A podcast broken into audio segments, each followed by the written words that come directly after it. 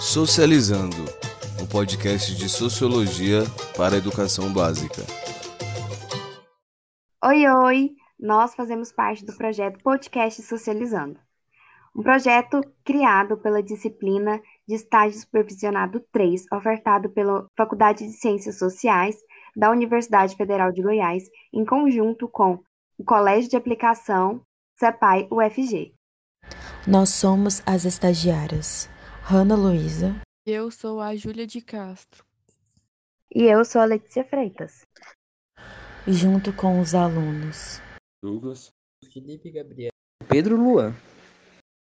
Vamos construir hoje um episódio sobre consumo e meio ambiente. Bom, para começar, eu gostaria de trazer uma analogia que eu acho bastante pertinente, que é de que se a gente pudesse distribuir a história da Terra em um dia de 24 horas, a humanidade só estaria presente nos últimos segundos. Então é muito curioso é, a gente poder pensar que uma existência tão recente tão curta já vem conseguindo causar tantos impactos ao ponto de que estudiosos de diversas áreas, como da física, da química, da biologia, também da antropologia, é, trazem um. Apontam para uma nova era geológica, né? Essa era do antropoceno, que é marcada por essa presença e essas transformações que a ação humana vem causando na Terra. E é muito pontual e perceptível como o desenvolvimento do capitalismo é crucial é, nesse, nesses impactos. Como essa nova forma de produzir e de consumir transformou e ainda transforma de maneira muito significativa a nossa forma de se relacionar com o meio ambiente. Então, nesse sentido, para a gente começar a contextualizar a nossa discussão, é muito importante que a gente fale um pouco sobre o capitalismo e suas fases.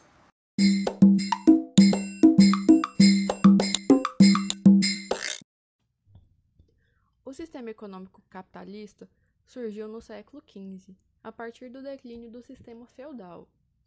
Mas você não vai pensando que ele sempre foi como a gente conhece. Em um primeiro momento, o capitalismo era basicamente um sistema de trocas e o modelo econômico era o mercantilismo. Esse nome te lembra alguma coisa, não é? Mercantilismo?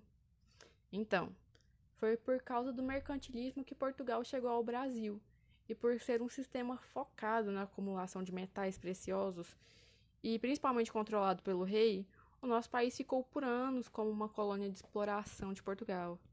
Essa foi a primeira fase do capitalismo. É muito importante né, essa leitura sobre o início dos processos de desenvolvimento do capitalismo nos países europeus, porque então a gente consegue entender como o processo de colonização está ligado nisso, né? Como o processo de colonização de outras regiões financia esse desenvolvimento, né? Essa estrutura que vai se formar é, ao redor do capital na região da Europa, que vai ser na base da exploração, do extrativismo mineral, do extrativismo vegetal e que depois, né, quando não se tem mais nada para explorar no Brasil, depois de já ter desmatado um, horrores, né, depois de ter explorado até a última a última pedra de ouro, né? Eles desenvolvem então uma agricultura de exportação, que até os dias atuais é a base do desenvolvimento da economia brasileira. Então assim, perceber como isso se faz presente até os dias de hoje é entender a complexidade desses processos, né? Se a gente for partir dessa leitura né, da história do Brasil a partir do momento da invasão dos portugueses, nós temos mais história sendo colonizados do que não colonizados, né? Nós temos mais história que nós temos mais da nossa história que vive esse processo de colonização do que antes, né? É muito recente o processo de independência do Brasil. Então, é muito denso como é, esses processos de colonização fazem parte das nossas histórias e das nossas relações, né? E para além de toda essa rede de comercialização, é nesse processo de colonização que também se inicia o processo de degradação ambiental, né?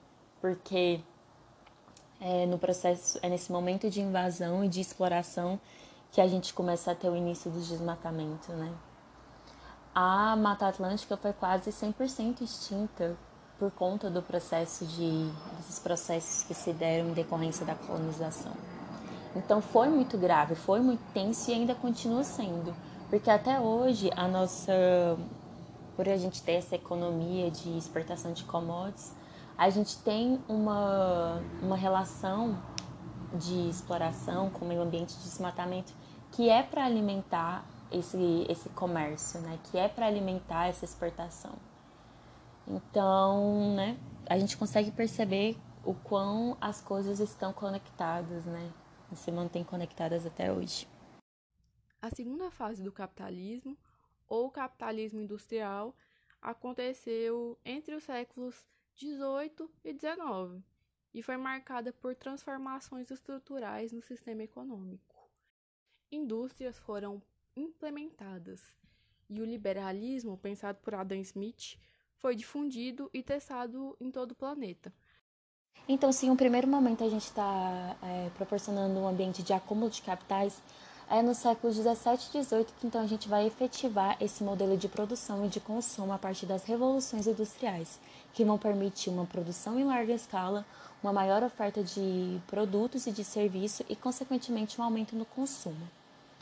É, junto disso também a gente vai ter o desenvolvimento da publicidade, que vai trabalhar nessa, nesse molde, nesse, nessa construção de um consumidor, de hábitos de consumo. Mais para frente também a gente vai ter a criação do crédito, né, que vai ampliar a possibilidade de consumo. E com tudo isso acontecendo, toda esse processo também ele vai se acelerando em si mesmo, né? A tecnologia vai aumentando e vai expandindo essa possibilidade de produção, assim como essa possibilidade de consumo. E o mais interessante nisso tudo é que então é, o consumo ele vai se ligando a uma lógica de desenvolvimento, no sentido de que a capacidade de consumo se torna um parâmetro para medir o desenvolvimento, né? Então, se, algum, se em um determinado lugar você está podendo consumir mais, quer dizer então que esse lugar está se desenvolvendo. E um ponto curioso e também problemático ao mesmo tempo sobre isso que nos faz questionar é pensar a relevância de outros parâmetros, né? Por que, que o consumo então se torna a, uma, a maior referência, né? E as outras coisas, será que elas não merecem tanta referência quanto isso, né? Porque o que, que será que um parâmetro de consumo, né, está realmente nos informando sobre a sociedade.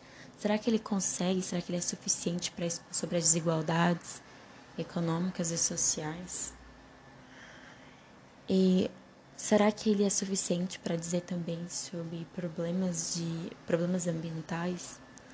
Porque é curioso, né, pensar que as pessoas se orgulham tanto de uma dita modernidade, uma evolução, né, o desenvolvimento, mas não consegue ter uma relação saudável com o meio ambiente, não consegue ter uma relação saudável com as outras pessoas, né? Então é muito curioso assim. E aí a gente fica se perguntando, né? Qual o espaço do debate ambiental dentro do capitalismo e dentro do consumo. Sabemos que é inevitável que façamos uso de recursos naturais para viver. Mas de que forma isso está sendo feito? O planeta tem a capacidade de repor na mesma proporção que tiramos? Os dados apresentam uma situação extremamente delicada. De acordo com o relatório do Planeta Vivo de 2018, feito pelo WWF, a população já consome 30% a mais que a Terra consegue repor. E a ONU prevê um aumento considerável na população do planeta. Ao somar os fatores, percebemos que a conta não fecha. Se continuarmos a cons consumir de forma desenfreada sem pensarmos para onde vai o que consumimos e para onde vai o lixo que geramos, é possível que a partir de 2030 a Terra comece a apresentar deficiência de recursos. Sendo assim, é de suma importância repensarmos sobre o que consumimos e se o que consumimos é essencial até mesmo aderimos a novas formas de consumo, como, por exemplo, dar preferências a marcas e produtos que tenham alta durabilidade. produtos que pensem as embalagens e que produzem menos lixo. Pensando em novas formas de consumo, é interessante analisar como a pandemia de Covid-19 fortaleceu as compras via internet. Para algumas pessoas já era um hábito comum, que se tornou mais corriqueiro. Aumento de assinaturas de plataformas de streaming, aplicativos de comida e aquisição de bens de todas as formas, online. Algumas empresas, como a Amazon, chegaram a apresentar ganhos inimagináveis. Outras empresas afirmaram vender muito mais na pandemia que na Black Friday de 2019. Essas modificações no consumo se apresentaram viáveis a partir do investimento no marketing digital. Essa estratégia surgiu na década de 1960, junto com os computadores, mas a partir da década de 80 e 90 tornou-se popular com o maior acesso da população a computadores. O marketing digital se mostrou fundamental no período pandêmico para as grandes e pequenas empresas foi feito 90,8 milhões de, de pedidos é, entre janeiro e, jun, e junho de 2020. Isso, por um lado, o desenvolvimento desse comércio digital traz uma maior praticidade e facilidade para o consumidor e, por vezes, também para o vendedor. A gente tem um outro lado da moeda, que é a realidade de milhares de trabalhadores que estão por detrás dessas grandes empresas que tem a maior parte do seu que funciona de maneira digital, né, em sua maior parte. E essas denúncias são por irregularidades trabalhistas, são por faltas de direitos, né? E, ou também como é o caso de alguns sites chineses que vendem coisas extremamente baratas, mas de uma péssima qualidade, né? Além de também ter problemas com irregularidades trabalhistas. E é muito importante a gente estar tá sempre pensando nisso, né? Tentando também construir um consumo mais consciente nessa área digital. Ainda mais que a todo momento a gente está sendo bombardeado por anúncios, informações. A gente entra num anúncio, a gente entra, clica em uma, uma coisa e aparece um anúncio dentro de outro anúncio, dentro de outro anúncio. Enfim, é um bombardeio de de marketing de informação. E a gente tem que tomar cuidado, tem que saber filtrar e tem que encontrar os limites para uma relação saudável também com a tecnologia. E para finalizar, bom, é inspirada em um livro de um autor chamado Ailton Krenak. Eu gostaria que vocês pensassem, refletissem e depois socializassem com a gente é sobre outras maneiras de se relacionar no mundo, de se viver nesse mundo, para além desse consumismo, para que a gente então possa construir algumas ideias para adiar o fim do mundo. Se você gostou desse episódio, acesse nosso site e acompanhe os outros episódios da temporada. E bora socializar!